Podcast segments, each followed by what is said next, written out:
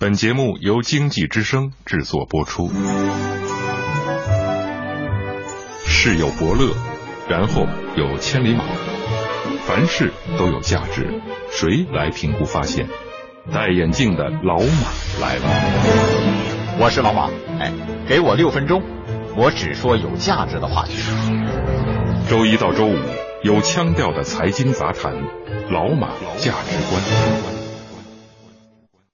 好，我是老马，老马价值观有腔调的财经杂谈。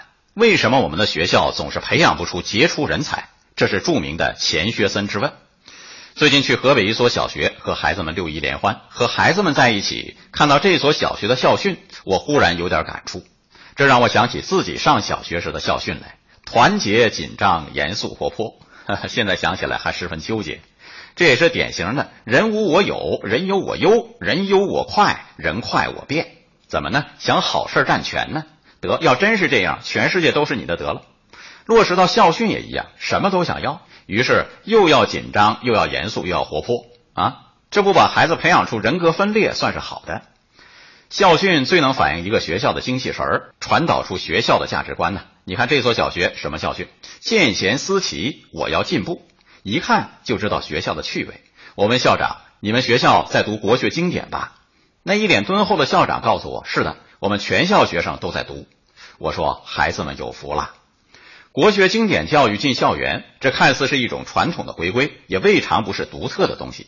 十多年来，我一直关注着经典文化教育发展，看着这股国学读经热潮越来越热。标志之一，一是私塾越来越多，在全国各地如雨后春笋；另一个。就是开展经典文化教育的体制内学校也蔚然成风，像这所小学一样，体制内教育见贤思齐，也在吸收体制外教育的良好经验，为我所用，这不是很值得嘉许的事吗？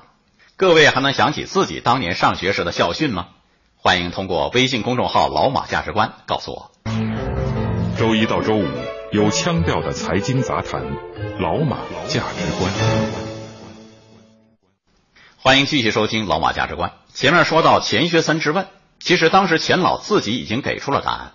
钱学森认为，现在中国没有完全发展起来，一个重要原因就是没有一所大学能够按照培养科学技术、发明创造人才的模式去办学，没有自己独特的创新的东西。不妨再看看校训，有多少独特的创新的东西呢？现在校训千校一面的问题太严重了。有一项调查不是说吗？德学行实心济世强真善美诚朴勤仁九个关键词在二幺幺院校校训里频繁出现，不是概念化就是口号化，不是团结勤奋活泼创新，就是文明守纪求实进取，或者是刻苦奋斗自立自强。这么空洞没个性，想说爱你不容易啊！北京大学的校训又怎样呢？爱国进步民主科学，太概念化了。比不了北师大的学为人师、行为示范，更比不了清华的自强不息、厚德载物。但北大历史上是有极好的校训的。蔡元培先生曾以“思想自由、兼容并包”八个字作为北大校训。那时的北大真是盛极一时啊！